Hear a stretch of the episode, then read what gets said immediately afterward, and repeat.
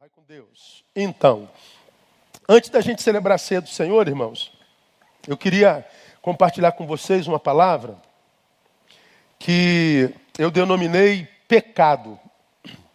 Do prazer às sequelas incuráveis. E a gente sabe que falar de pecado hoje é quase um pecado, né? É pecado falar de pecado saiu de moda. Ah, não vem com essa, pô, gosta de pecado. Isso é coisa do passado. Não, isso é coisa da Bíblia. Isso é coisa de Jesus. É a causa que trouxe Jesus aqui. Então, quando a gente diz pecado é coisa do passado, a gente está anulando o sacrifício de Jesus.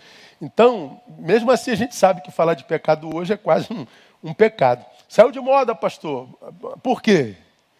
Porque a Bíblia mudou? Não, claro que não.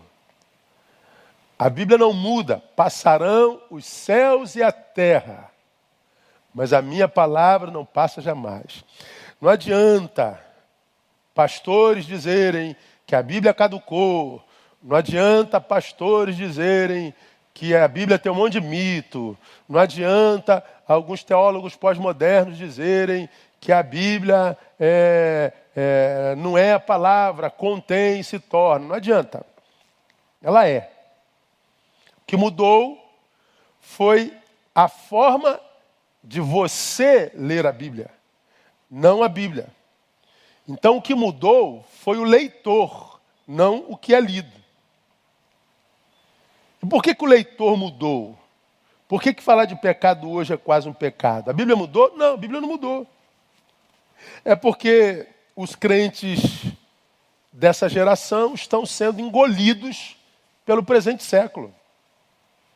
Grande parte de vocês estão sendo engolidos. É como se fosse um redemoinho no, no meio do mar e o barquinho de cada um dos crentes pós-modernos está sendo engolido por esse buraco. E o mundo presente está absorvendo vocês todos. E aí o que sobra na vida do crente pós-moderno é discurso. E são discursos sempre, quase sempre ideológicos, não bíblicos. Não bíblicos. Ah, difícil é admitir isso, porque é, até nisso nós pioramos. Hoje nós somos especialistas em autossabotagem, nós somos especialistas em autoabsorção, nós nos absolvemos de toda a desgraça que a gente produz nós nos absolvemos quando nos tornamos o crente deste lado que diz: é, bandido bom é bandido morto.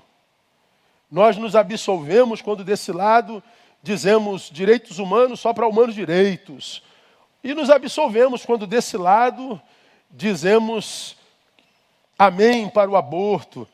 Dizemos amém para a droga, dizemos amém para algumas ideologias que acabam com a família, dizemos amém para algumas práticas que a Bíblia chama de pecado. É, porque você ficar com a Bíblia hoje é apanhar de todos os lados. Como nós vivemos num tempo onde nós adoramos a própria imagem, ou seja, o si mesmo que devia ter sido negado, falo muito sobre isso. Ele dele nós temos uma overdose, para que a gente não apanhe muito, a gente tende para um lado ou tende para o outro. Porque ficar na palavra é apanhar de todos os lados. É caminhar com a minoria. Caminhar com a minoria. Mas esse texto que nós vamos ler, ele fala sobre o pecado. Está na boca do profeta que é conhecido como profeta messiânico, Isaías, capítulo 59, versículos 1 e 2, onde o Senhor, pela boca de Isaías, diz ao seu povo: Eis que a mão do Senhor não está encolhida, para que não possa salvar, nem os seus ouvidos, nem surdo o seu ouvido, para que não possa ouvir. Mas as vossas iniquidades, fazem separação entre vós e o vosso Deus. E os vossos pecados esconderam o seu rosto de vós, de modo que não vos ouça. Isso é a Bíblia Sagrada. Isso é palavra de Deus, que não caducou. é palavra de Deus. Eu acredito que, tal como Deus usou Isaías para ministrar aquela geração, Deus, pela boca do próprio Isaías, ministra a nós, seus servos, hoje. Porque esse texto fala de uma ruptura entre Deus e o seu povo. E de um povo que, nessa ruptura, entendia que o problema estava em Deus. Deus nos abençoou e nós temos isso registrado nos profetas e no Pentateuco inteiro, como Deus trouxe com mão forte o seu povo lá do Egito, como Deus trouxe debaixo do seu amor, desde o Gênesis, passando pelo Egito, nos colocou na terra prometida, abençoando Israel, mas agora nós vivemos um silêncio de Deus, nós vivemos um, um, um, uma quietude da manifestação de Deus. As manifestações de Deus ficaram no passado, elas não são mais contemporâneas. E o povo acredita que o problema está em Deus. Deus diz: não, o problema não está em mim. Eu não mudo, quem muda são vocês. Vocês são temporais, eu não. Vocês são finitos, eu não. Eu sou o mesmo hoje, ontem, hoje eternamente. Em mim não há mudança nem sombra de variação. Então Deus usa, por misericórdia, Isaías para dizer: é, a minha mão continua estendida, mas as vossas iniquidades impedem de que a minha mão chegue até vocês. Eu não estou surdo, os meus ouvidos continuam os mesmos, mas os vossos pecados fazem separação entre vós e o vosso Deus, de modo que não vos ouça. Então Deus está dizendo: não sou eu que parei de ouvir, é o vosso pecado que blinda os céus. Um pouquinho de história para a gente chegar onde a gente quer chegar. A maioria dos comentaristas colocam o profeta Isaías,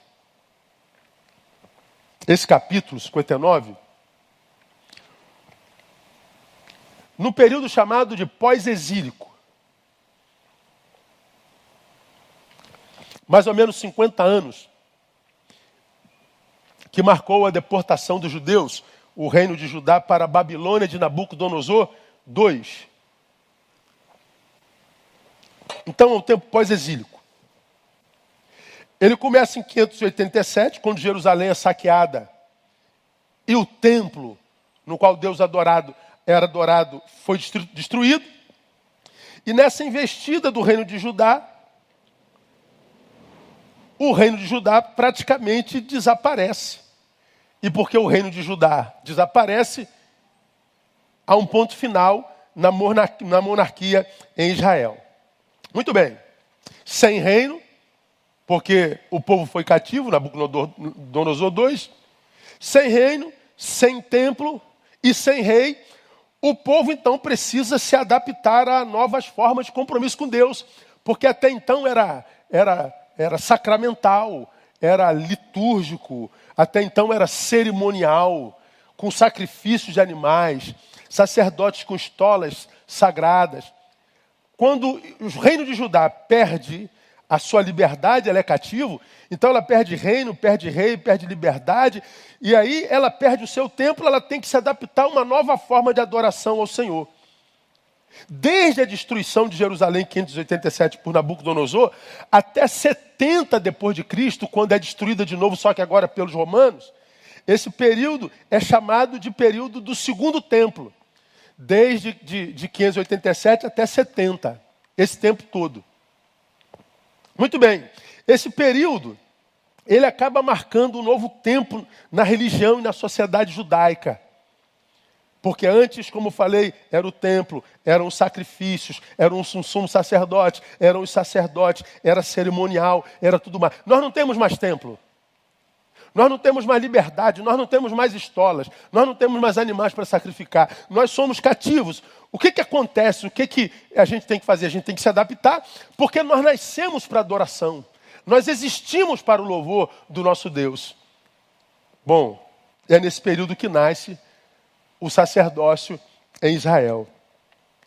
Bom, só que agora os sacerdotes não têm mais templo para cuidar, templo. Eles não têm mais roupas sacramentais para vestir.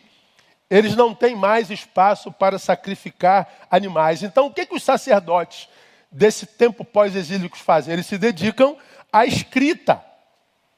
Nasce a tradição oral. Eles reeditam a história, agora com uma visão mais sacerdotal e menos institucional. A palavra começa a ser escrita. O problema é que os sacerdotes, mesmo limitados através da escrita,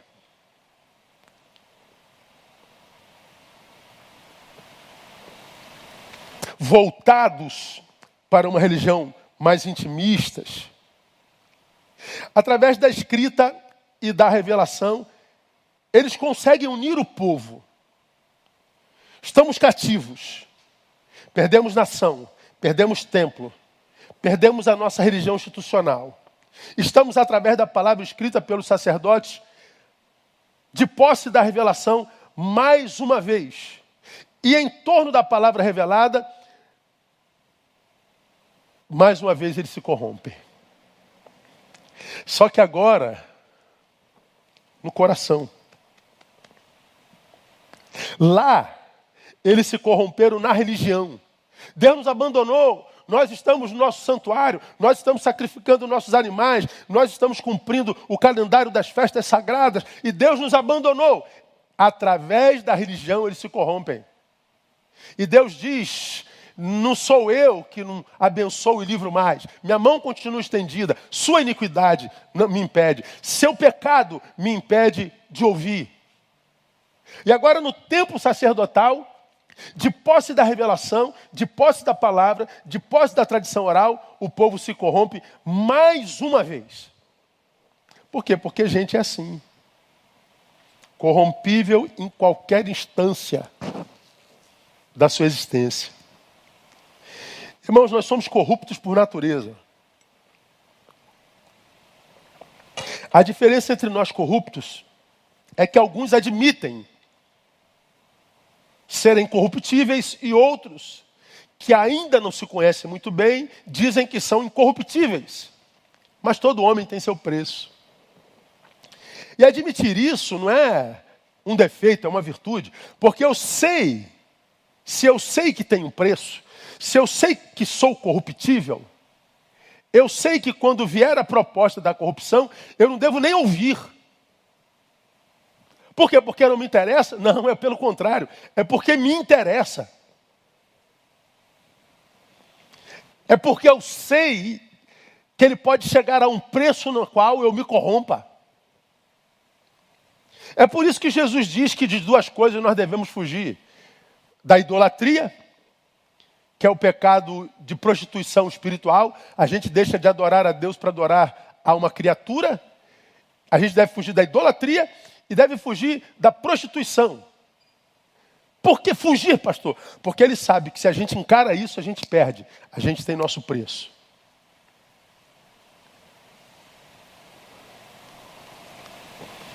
O povo se corrompe mais uma vez. Percebam comigo, a corrupção moral, aquela do cativeiro, aquela de Isaías levou ao cativeiro. E a corrupção no coração? E quando o coração é corrompido pelo pecado, que danos traz ao coração, traz ao dono desse coração? Israel viveu dois cativeiros. Israel perdeu a liberdade. Israel perdeu nacionalidade. Israel perdeu o templo. Israel perdeu a, a, a possibilidade de adorar Deus através da sua religião.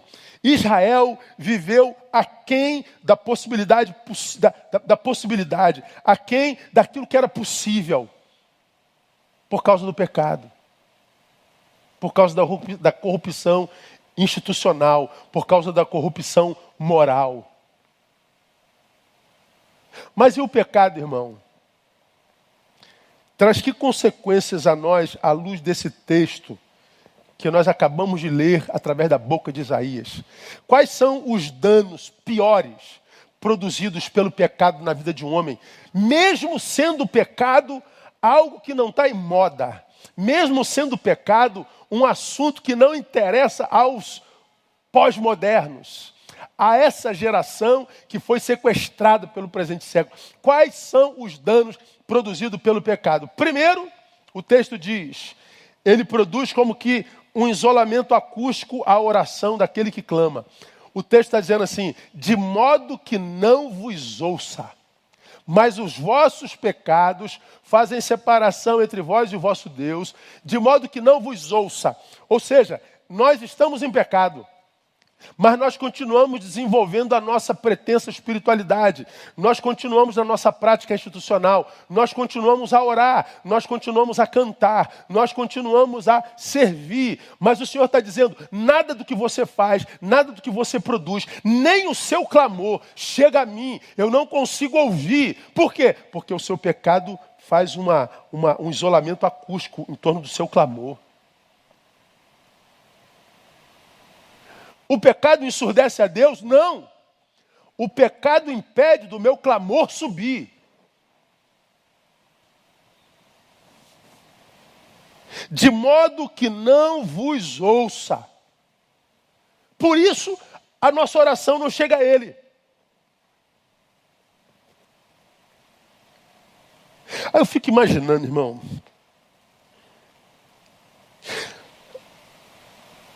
Quando eu olho para os ares espirituais desse tempo,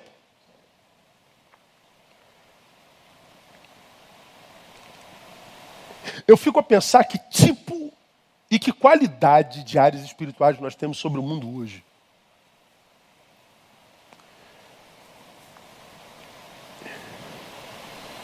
Quantos gemidos foram levados aos ares diante de tantas mortes no mundo só nesse tempo de Covid? Quantos gemidos são levados aos ares, irmãos, quando a gente descobre que no meio de 7 bilhões de, de habitantes, um bilhão dorme com fome? Que ares espirituais são os ares que ouvem o som de estômagos roncando de fome todo dia? Mesmo diante da informação de que nós somos 7 bilhões e 400 milhões de habitantes, mas a Terra produz alimento para 12 bilhões de habitantes. Se a Terra produz alimento para 12 bilhões de habitantes, como que entre 7,4 bilhões de habitantes, 1 bilhão passa fome?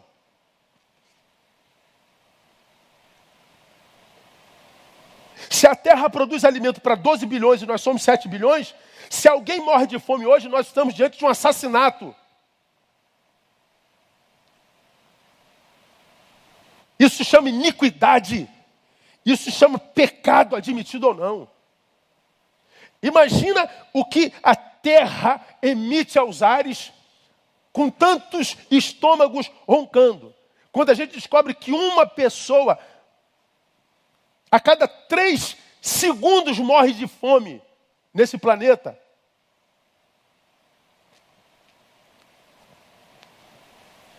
Que tipo de ares está sobre esse planeta quando a gente descobre que nós vivemos quase que 437 milhões de homicídios por ano?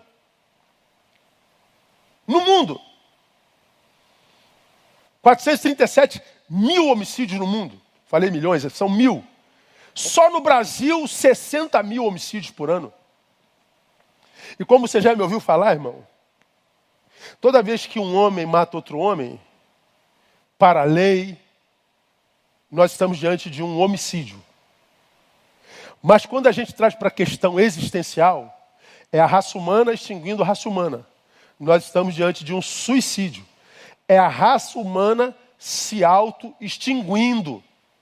É a raça humana produzindo autoextinção, se suicidando, se matando. Nós vivemos, portanto, num, num, num tempo que joga nos ares desse planeta muita iniquidade que mata a gente de fome, mesmo tendo comida abundante. Nós estamos diante de ares de uma geração suicida, porque ela está se auto-extinguindo. Uma geração homicida, porque mata sem, sem pena. Nós estamos diante de uma sociedade completamente carcomida pela corrupção, que é uma pandemia, que é uma endemia mundial, uma geração produtora de promiscuidade, de indiferença, de abuso sexual, de estupradores, de violência. Os ares desse planeta estão absolutamente contaminados. Agora, por que, que isso é importante saber, irmão? Porque a Bíblia nos ensina, você já aprendeu isso, que as potestades do ar se alimentam da produção humana. Quando lá no Éden a Bíblia condena Satanás na serpente, de que rastejarás, terá uma vida baixa, uma vida fútil, uma vida sem significância, do pó da terra se alimentará. Ele está dizendo que o pó da terra é a produção humana, o pó da terra é aquilo que eu deixo no caminho, eu estou caminhando, e o pó da terra é a minha produção, é o que eu vou deixando para trás.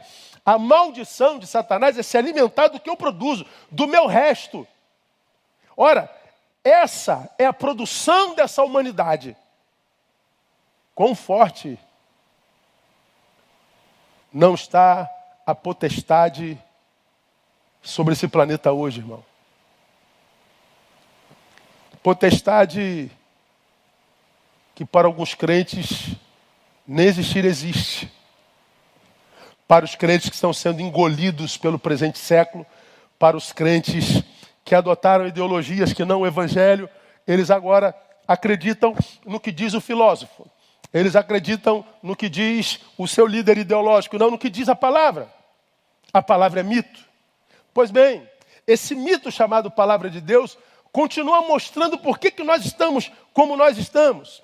Ora, se Deus não pode ouvir o homem por causa do seu pecado, imagine quão blindado não está o céu, ou não estão os céus pelo nosso pecado hoje. Para entender o que eu estou querendo dizer? Bom, se o meu pecado, se o nosso pecado faz separação entre nós e o nosso Deus, de modo que Ele não nos ouve, o pecado que nós produzimos como raça vai blindar a nossa oração. E quando nós não temos orações ouvidas, algumas consequências são notadas e claras. Primeira delas, frustração por falta de experiência na oração. Eu oro, oro, oro, oro. O que, que acontece? Nada. Eu oro mais um pouco, oro mais um pouco, oro mais um pouco. O que, que acontece? Nada. Mas eu sou insistente, eu oro, oro mais um pouco, mais um pouco eu oro. O que, que acontece? Nada. Ora, se não aconteceu nada primeira, segunda, terceira vez, qual é a tendência natural de todo cristão? Parar de orar.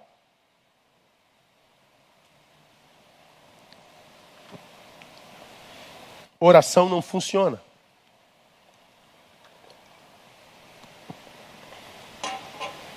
Façamos uma análise pessoal agora. Vamos imaginar que a salvação do teu filho dependesse da tua oração. Teu filho seria salvo ou perdido.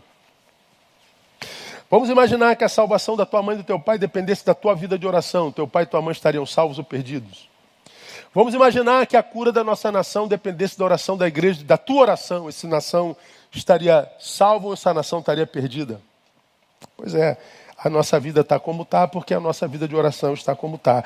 Nós somos uma geração frustrada, porque nós não temos experiências na oração. E por que, que nós não temos experiência na oração? Porque nós nunca oramos? Não, oramos, mas não fomos respondidos. E por que, que nós não fomos respondidos? Porque Deus não se importa? Não, porque nosso pecado está produzindo um, um, um tratamento acústico em torno da nossa oração, de modo que Deus não nos ouve.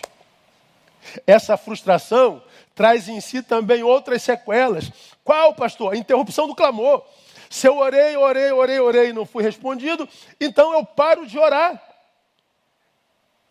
Se eu paro de clamar, o que que essa parada no clamor faz conosco, faz comigo, faz contigo? Primeiro, vai fazer com que nós nos tornemos vítimas indefesas da religiosidade e da religião. Eu vou dizer para você, eu falei na semana passada, a religião é para mim uma cadeia pior do que o pecado. Porque, como eu falei na semana passada, quando a gente está em pecado, a gente sabe que precisa de libertação. O pecador, ele pode não estar na igreja, ele pode é, não acreditar no cristão, ele pode não gostar de pastor, mas todo pecador não rejeita oração. Todo pecador sabe que está em falha com Deus, todo. Todo ele. E todos eles sabem que precisam se libertar desse pecado. Eu preciso um dia ir para a igreja. Eu preciso um dia é, me aproximar de Deus. Eu preciso tal. Eu preciso me libertar do pecado. Então, no pecado a gente sabe que é escravo. Na religião a gente nem sabe que está preso. A gente não sabe que a gente pode trocar de cadeia saindo do pecado para a religião. E quando é que a gente vira religião? Quando a gente não tem experiência na oração, como é que eu defino religiosidade, pastor? Como é que eu sei que eu sou um escravo da religião? Religião é tudo que a gente faz para Deus sem intimidade com Ele. Ser religioso é ser um, um, um adepto de uma fé e ser um, um quanto mais participante e ativo participante dessa fé, dessa comunidade, dessa religião. Você sabe tudo sobre regras parlamentares, como no nosso caso do cristianismo. Você sabe tudo sobre doutrinas bíblicas. Você sabe tudo sobre questões bíblicas. Você sabe tudo sobre, sobre, sobre liturgia. Você sabe tudo. Você só não tem intimidade com ele no quarto. Você não consegue sentir do seu interior rios de água viva fluindo. Você não sente a sua caminhada encharcada pela presença dEle. Você não consegue viver a experiência de dizer quando eu estou fraco, aí é que eu sou forte. Você não consegue viver rejeição. Você não consegue passar por esse tempo sem ser notado pelo semelhante. Você se torna refém das circunstâncias porque refém da religiosidade. Ou seja, você não tem intimidade com Deus. Quanta gente, irmãos, com Deus na boca.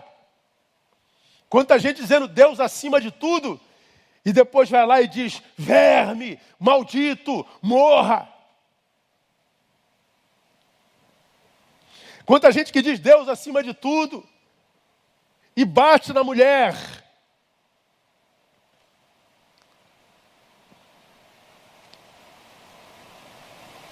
Religião. Quanta gente com Deus na boca, mas longe do coração.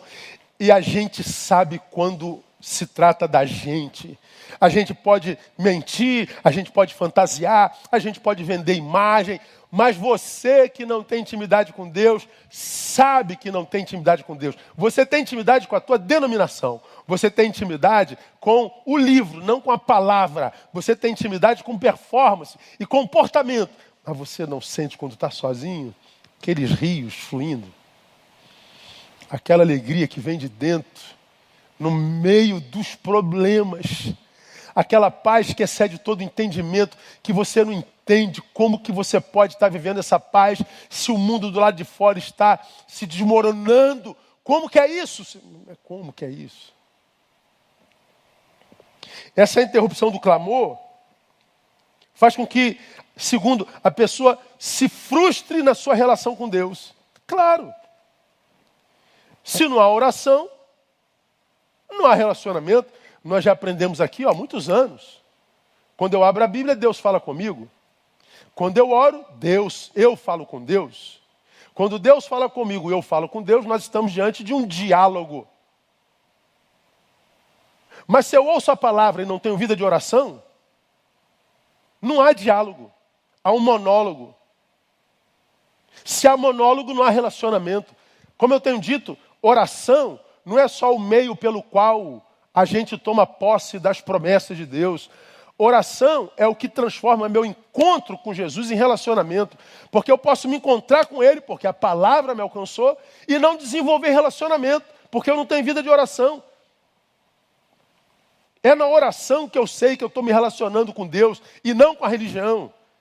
É através da oração que eu sei que eu sou filho, que eu estou diante de um pai e não só diante de um Senhor. É através da vida de oração.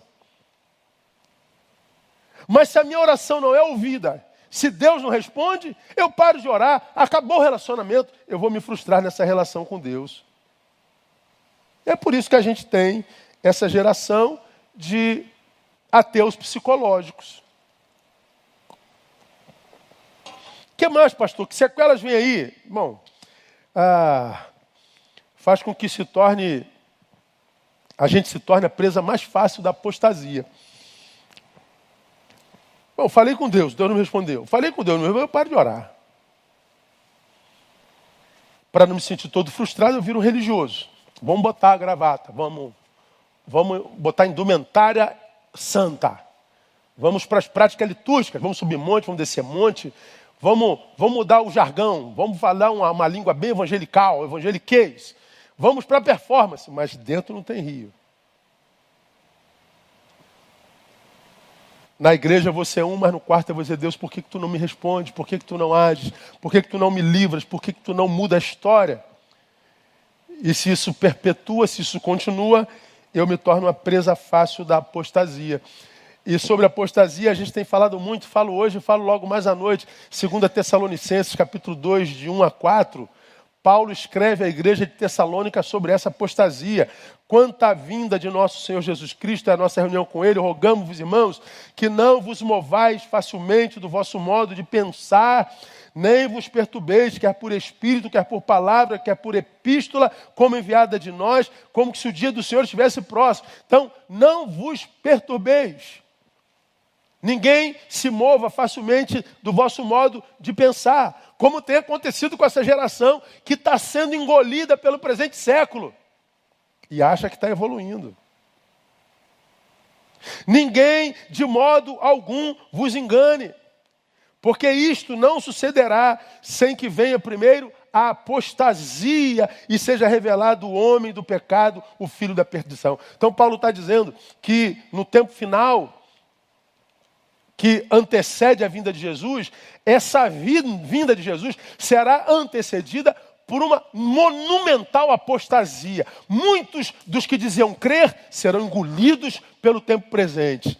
Por isso que o nosso Senhor diz: quando o filho do homem vier, porventura, achará fé na terra?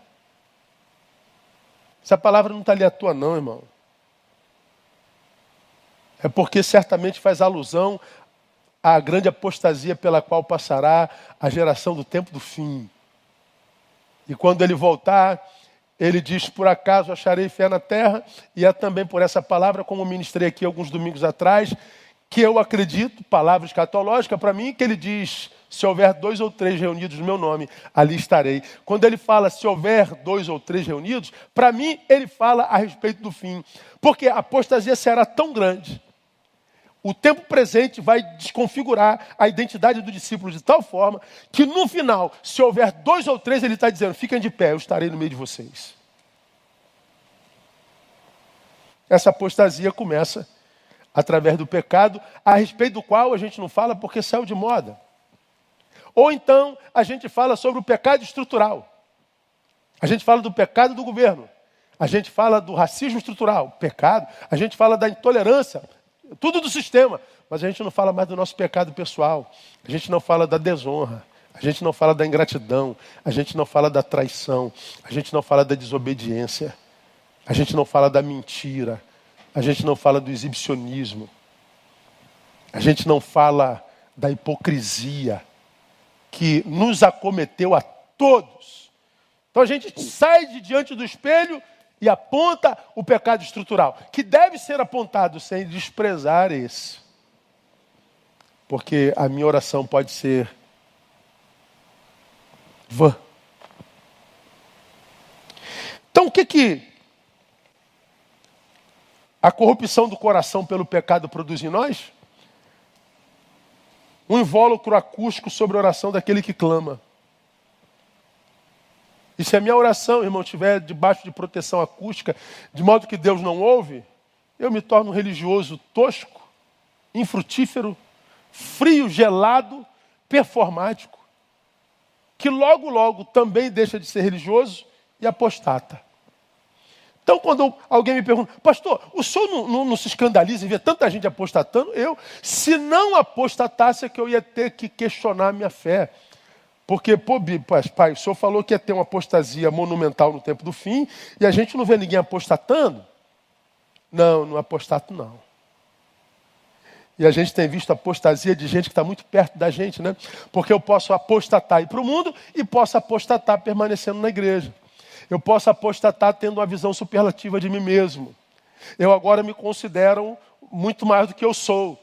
É, quanta gente se autodenominando pastor e pastora por aí, como que o título tem tentado tanta gente? Quanta gente que esteve aqui, mas atrás de título, que a gente não distribui assim, ou como figurinha, vai atrás de outros lugares porque querem título.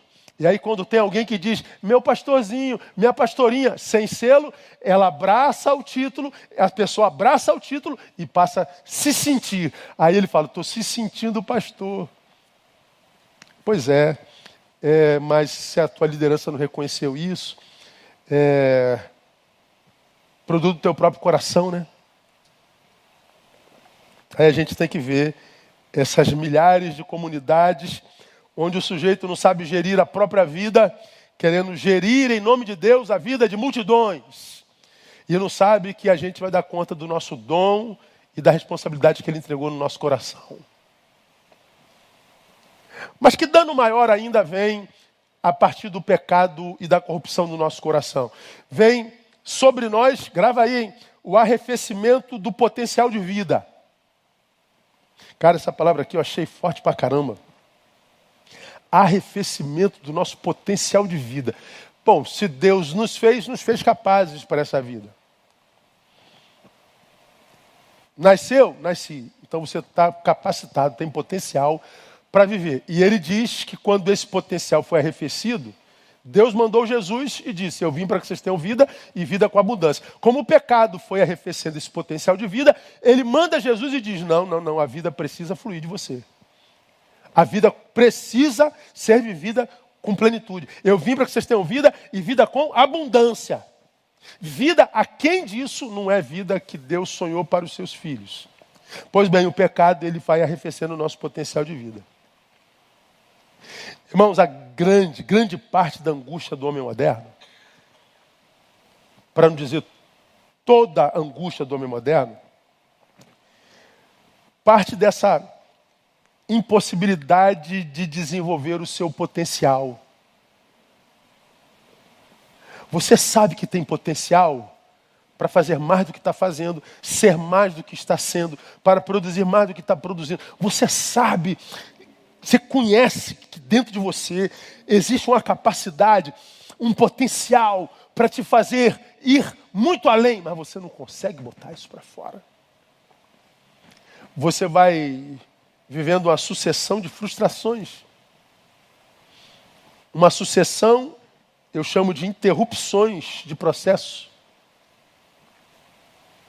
Meu Deus, por que, que não dá certo? Por que, que eu não dou certo? Por que, que eu não irrompo? Por que, que eu não transcendo?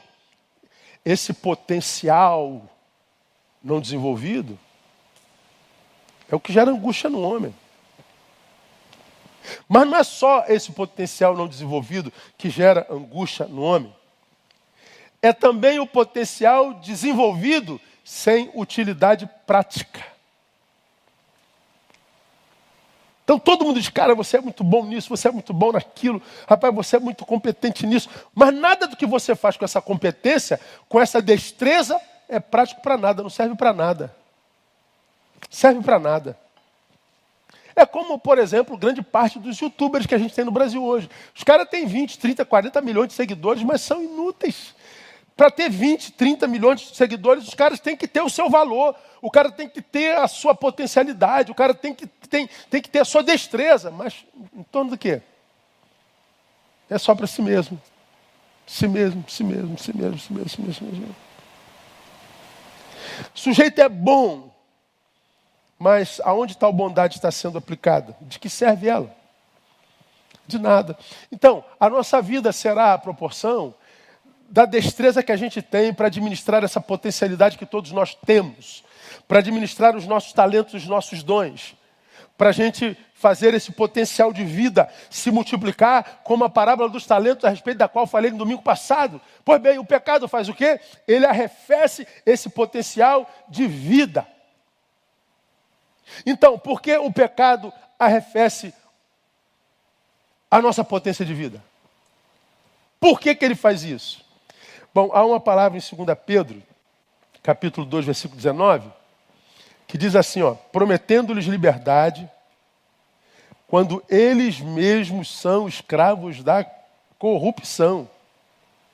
Porque de quem um homem é vencido, do mesmo é feito escravo. Aí vem o Senhor e diz: aquele que comete pecado é escravo do pecado. Aquilo do que um homem é vencido, do mesmo é feito escravo.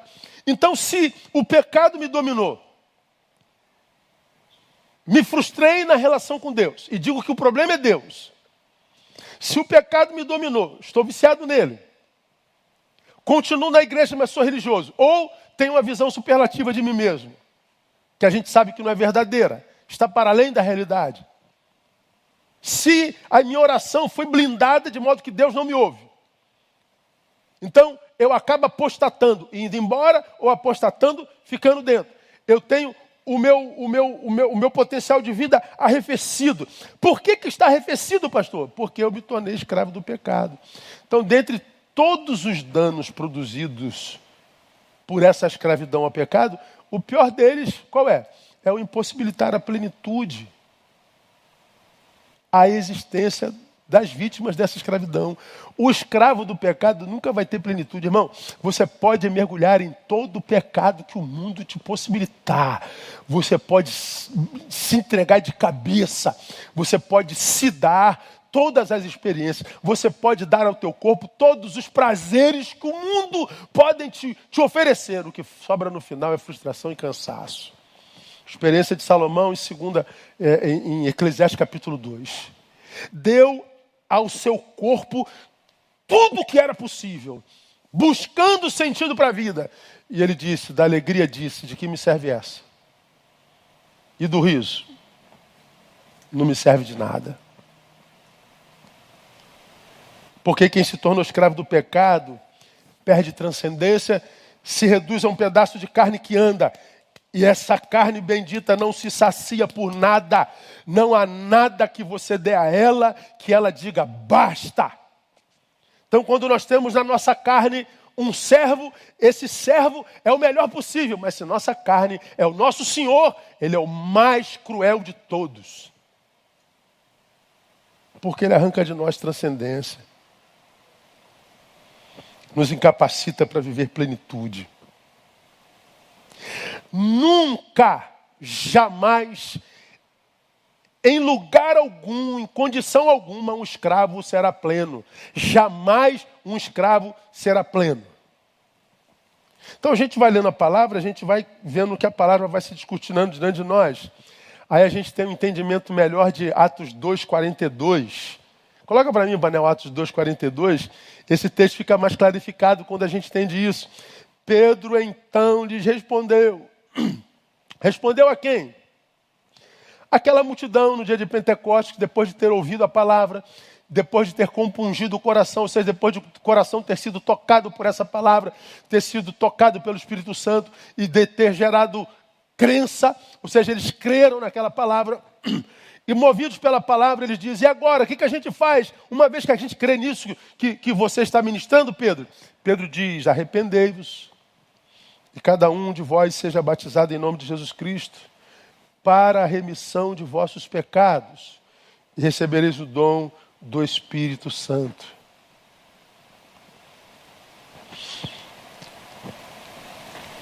Pecado não é brincadeira, não, irmão.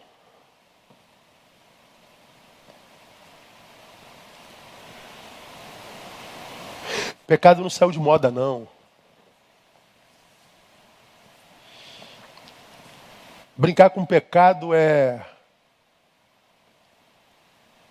se auto-sabotar. Brincar com pecado é impedir-se de viver plenitude nele. Brincar com pecado é tirar a coisa principal do lugar da coisa principal. Brigar com o pecado é fazer opção pelo aplauso dos homens, em detrimento do aplauso de Deus. Brincar com o pecado é fazer opção pela morte.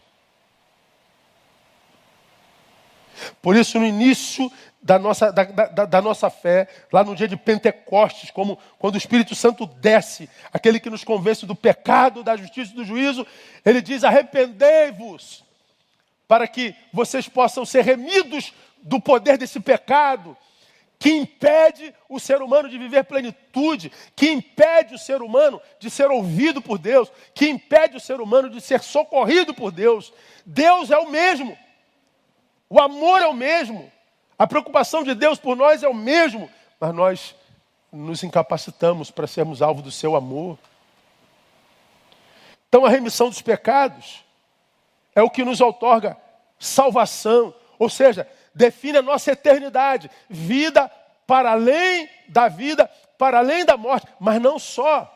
Remissão dos pecados me otorga liberdade religiosa, ou seja, me livra das ciladas da religião, que é uma cadeia pior do que o pecado, que me faz ser um performático da fé, mas um, um tanque seco da graça de Deus. Ter remissão dos pecados é ter restaurada a nossa intensidade de vida. É saber que eu nunca vou morrer antes da morte chegar. Ou seja, enquanto eu não vou ao céu, o céu vem a mim. E se o inferno é aqui, eu vivo no inferno, no estado celestial. E não tem como o psicólogo explicar. Não tem como o seu professor de história te explicar.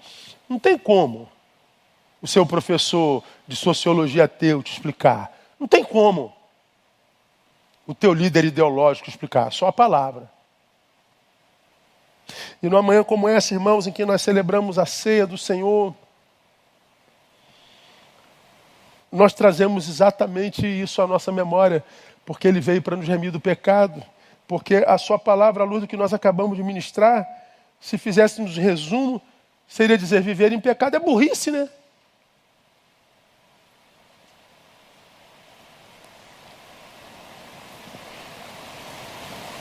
Então, com toda a singeleza de coração, com toda humildade, irmãos, eu, eu como seu pastor, me sinto pai, de certa forma. Não sou, mas me sinto é, é, simbolicamente. E é tão triste ver quantos filhos nossos na fé, tão competentes, assim, com uma capacidade de Deus maravilhosa, mas que estão abandonando o Evangelho e a Igreja de Jesus porque o presente século diz que a igreja de Jesus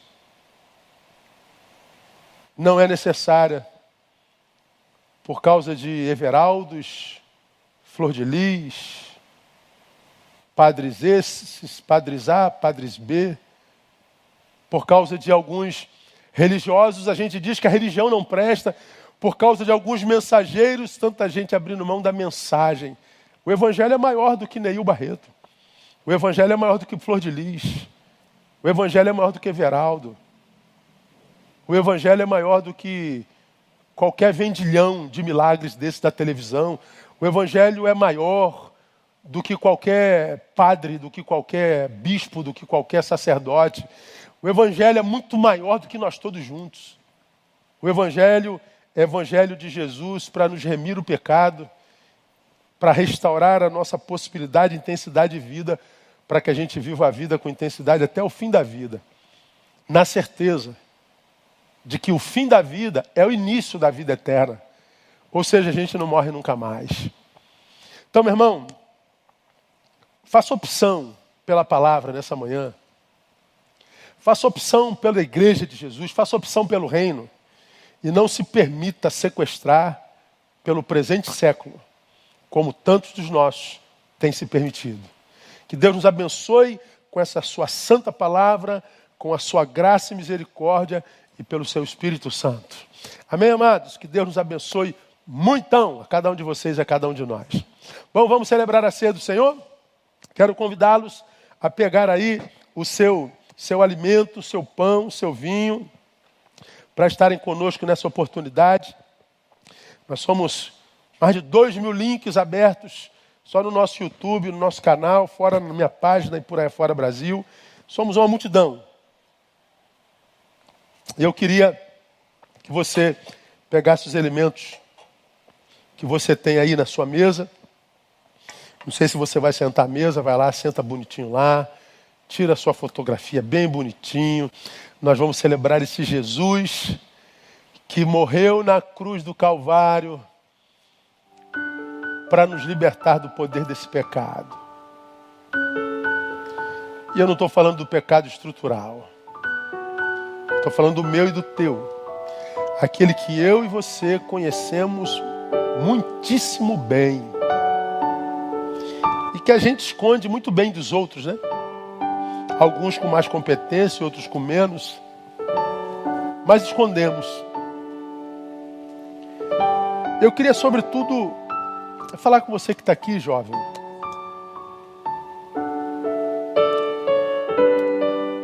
Que passou a acreditar nessa visão tão superestimada de si mesmo. Você que se acha tão sábio.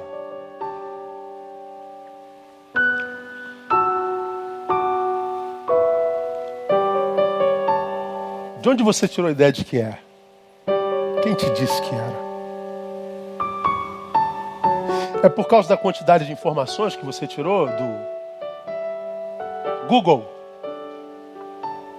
Ou da faculdadezinha que você fez, quatro anos de estudo? Mas a sabedoria não vem da quantidade de informação adquirida, mas da competência que a gente tem para usar essa informação para o bem comum. Então, pela quantidade de informação que você tem, você se acha sábio. Mas vamos olhar para trás, olha para a tua história e veja no que você se transformou. E veja se você não teve arrefecido o seu potencial de vida. Veja se um homem sábio de fato, de verdade, na tua idade estaria onde você está agora. Não, não estou querendo ofender ninguém, eu não estou falando com ninguém potencial, não estou querendo envergonhar ninguém, não estou querendo humilhar ninguém. Eu só estou querendo abrir os olhos para que você não viva mais auto-engano. Eu nunca vi uma geração que vive auto-engano, auto-sabotagem como essa, é o tempo inteiro, uma visão equivocada de si mesmo, o tempo inteiro. É uma loucura, é uma insanidade. Olha aonde a tua sabedoria te levou. É aí mesmo. Tua vida é a expressão da tua sabedoria? Então, com humildade, vamos viver uma alta análise nessa manhã. E se você conseguir, por humildade, dizer: Meu Deus, é, se eu fosse tão bom quanto eu acho, eu não estaria aqui onde eu estou, não. Eu estaria mais além. Você sabe que tem potencial para estar num lugar melhor do que esse. Espiritualmente falando, conjugalmente falando, profissionalmente falando, geograficamente falando. Você sabe que você tem potencial para ser melhor? Por que, que não é? Então, quando a gente fala de pecado, a gente fala de algo que intercepta a vida, porque impede Deus de ouvir e de socorrer. Então, para de ficar acusando o pecado dos outros, das estruturas, cuida do teu pecado, cuida da tua vida.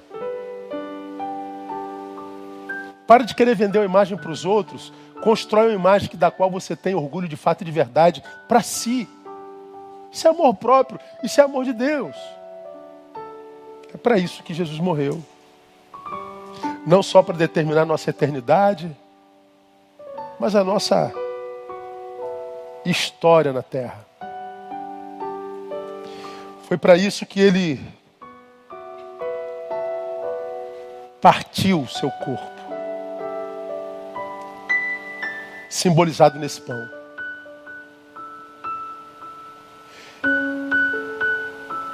Este pão é meu corpo que é partido por vós. diz o Senhor. Aquele corpo que foi chibatado com pregos na ponta, aquele corpo que foi cravado por pregos nas mãos e nos pés, aquele corpo que foi transpassado pela flecha, aquele corpo que foi corado pelo espinho, aquele corpo que tinha poder para se livrar de tudo isso, mas se permitiu, porque ele tinha um preço a pagar, ele tinha uma humanidade a libertar, ele tinha potenciais de vida a reconstruir. Ele fez isso. Mas por que, que tantos de nós não têm vida que da qual se orgulha? Pecado. Foi por isso que ele verteu o seu sangue, simbolizado nesse vinho. Foi com esse sangue que diz a palavra, ele apagou o escrito de dívida que havia contra nós.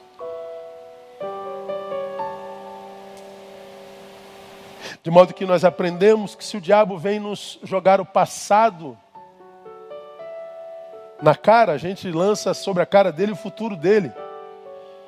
Porque o nosso passado foi apagado pelo sangue de Jesus. Dos vossos pecados não me lembrarei mais, ele não lembra, porque ele apaga. A gente se lembra porque a gente não tem poder de apagar mas é como cicatriz, a gente lembra sem dor, porque nós vivemos o perdão. Então a gente não precisa continuar vivendo nesse pecado da hipocrisia, do exibicionismo, de roubar a glória de Deus, da verborragia destituída de conteúdo, de sermos arrastados pelo presente século, de voltarmos à simplicidade do Evangelho. Esse é o sonho de Jesus para a sua igreja. Esse é o sonho do pastor Neil para a sua igreja. Eu queria tanto um dia poder viver totalidade, mas eu sei que isso na terra é impossível.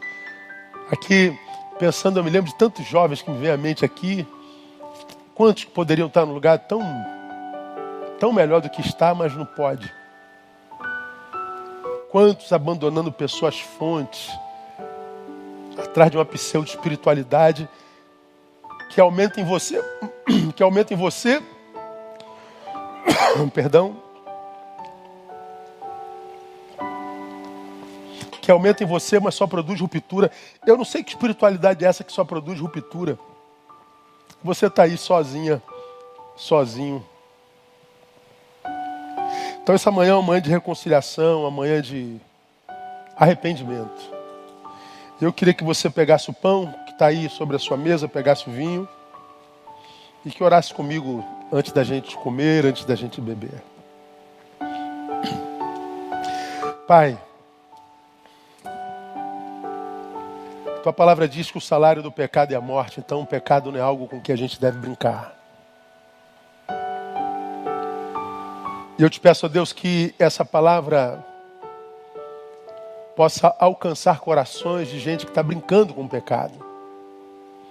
Gente que tu amas e para as quais tu destes talento, dons, a quem tu abençoaste com potencial de vida sobrenatural mas que não tem conseguido desenvolver por causa do pecado.